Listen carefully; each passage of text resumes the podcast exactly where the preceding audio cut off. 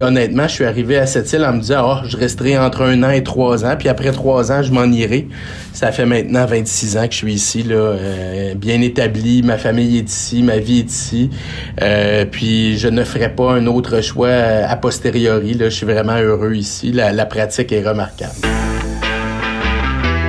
Destination Pratique Région, un balado sur la pratique de la médecine en région. Une présentation de Saros, soit le soutien aux régions pour le recrutement d'omnipraticiens et de spécialistes. Sur la côte nord, près de 15% de la population est occupée par des communautés autochtones. Le docteur Jean-François Labelle dévoile sa réalité unique en province et révèle l'importance de partager les connaissances et les cultures avec ces communautés. C'est une collaboration précieuse et de plus en plus enrichissante. J'aurais plus tendance à dire que je suis très cartésien. Je m'appelle Jean-François Labelle, je suis médecin de famille de formation. J'ai fait 25 ans d'urgence à cette île et puis je suis devenu ensuite de ça DSP, directeur des services professionnels et de l'enseignement universitaire pour le CIS de la Côte-Nord. Qu'est-ce qui me caractérise? Probablement mon, sens de l'humour. Ben, en fait, le, sens de l'humour, oui, surtout à l'urgence, dans le sens où... Euh, je suis capable de désamorcer à peu près toutes les situations. Euh, c'est, une de mes grandes qualités, là, même dans les grands niveaux de stress. Et puis les, les, grandes catastrophes, euh, je réussis à, à, désamorcer tout ça, puis à rendre la, situation euh, fonctionnelle pour tout le monde, puis qu'on réussisse à passer au travers en équipe.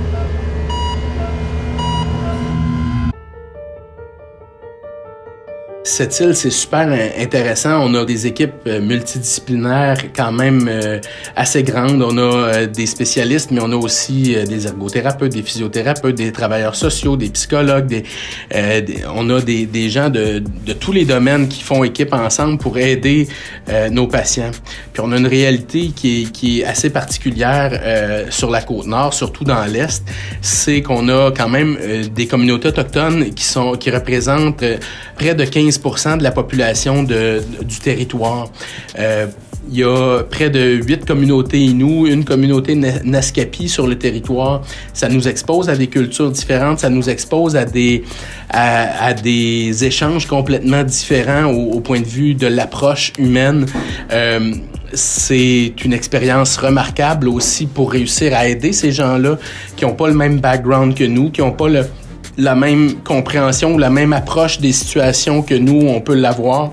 Euh, et ça, c'est super intéressant aussi parce que c'est une, une approche de collaboration avec leurs intervenants, avec leurs familles, avec, euh, avec les gens. Puis culturellement parlant, c'est enrichissant, c'est super intéressant pour nous, pour eux aussi. Et puis, plus ça va dans, dans les dernières années, plus cette collaboration-là est grande, plus cette confiance-là mutuelle, elle est, elle est importante, elle est en grande croissance puis en développement. Euh, on a plein de projets intéressants euh, sur la côte nord, entre autres des projets d'enseignement pour des résidents, mais avec un, une composante euh, liée à, la, aux communautés autochtones, à la réalité des, des, autochtones sur notre territoire, à la, à la sécurisation culturelle de ces, de ces communautés-là. Donc, c'est vraiment quelque chose d'intéressant.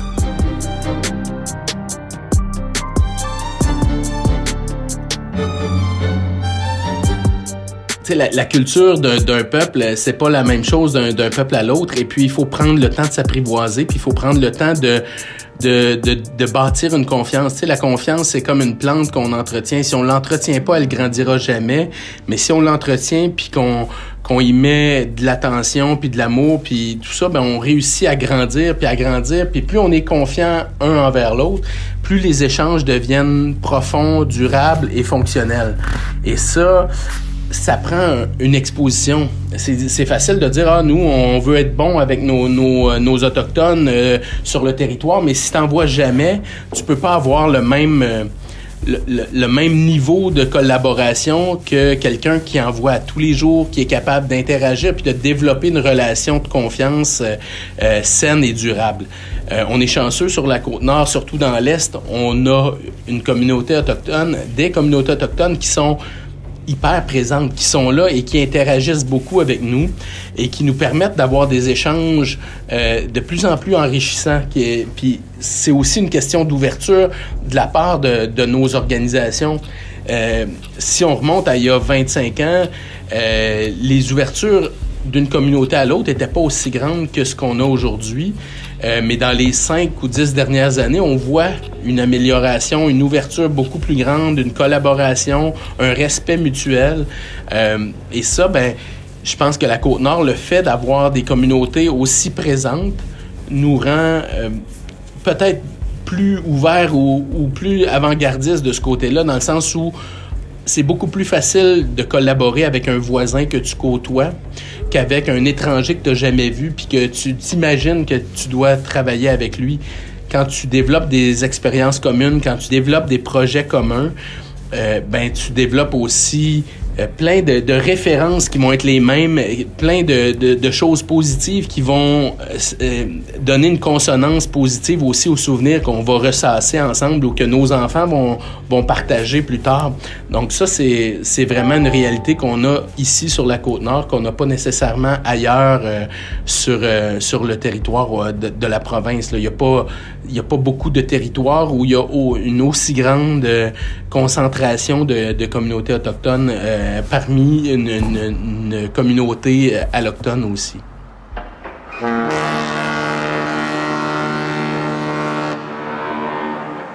Cette île, euh, ce qui est intéressant, c'est que c'est quand même une, ville portuaire vraiment importante au Canada. C'est un des ports les plus actifs, 24 heures sur 24, euh, 7 jours euh, par semaine, mais 365 jours par année parce que euh, le port est pas pris dans les glaces. Donc, on est capable d'avoir des, des bateaux qui arrivent toute l'année. Puis, cette île est une, plaque tournante du fer dans le monde. Donc, il y a beaucoup d'exportation de, de fer. Et il y a une grosse aluminerie aussi qui fait que il y a du bauxite et de l'alumine qui circulent dans ce port-là. Donc, c'est un, un port très, très actif. Mais ça implique aussi qu'il beaucoup de bateaux internationaux qui viennent dans nos eaux et qui arrivent d'Asie. Et souvent, on se retrouve avec des marins euh, qui arrivent euh, dans nos eaux, mais qui parlent absolument pas français ou anglais. Et sur le bateau, ça parle la langue euh, du Sri Lanka ou, de, ou de, des Philippines et ça parle pas anglais du tout. Et puis là, il y en a un qui est malade, mais qui doit venir consulter. Puis là, des fois, il vient consulter à l'hôpital, à l'urgence. Et là, c'est une histoire hyper particulière parce que là, il faut réussir à se faire comprendre.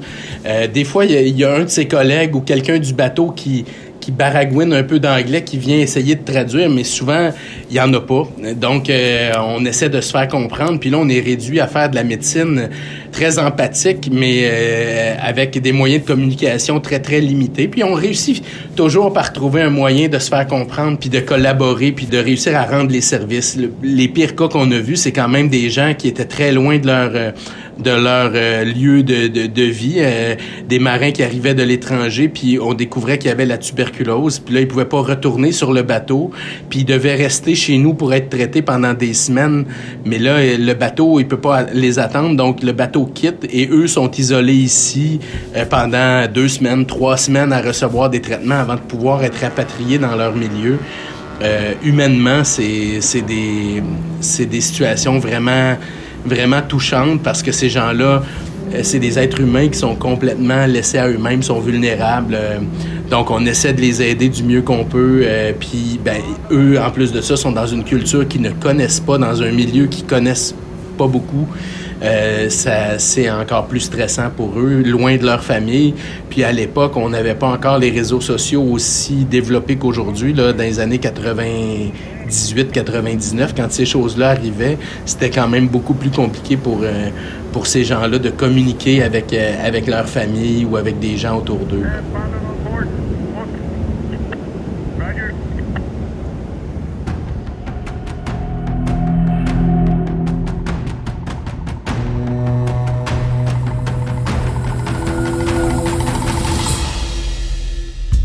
Ça a toujours été la même motivation d'aider, d'aider les autres. Euh, euh, quand j'étais sur le terrain euh, avec les patients, ben, c'est d'aider un patient à la fois, d'aider mes équipes aussi avec qui je travaillais, d'aider toujours d'avoir l'impression d'être utile aux autres.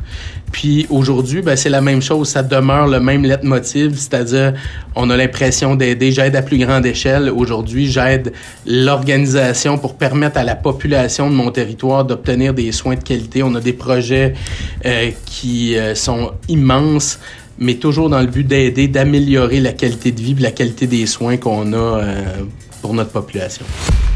Tu sais, des médecins, on en manque partout au Québec. L'important, là, c'est pas que les gens viennent absolument chez nous. L'important, c'est qu'ils trouvent le milieu dans lequel ils vont être bien dans lequel ils vont être heureux, puis qu'ils vont rester là, puis qu'ils vont donner des soins de qualité à une population euh, en étant sécuritaire et fonctionnel.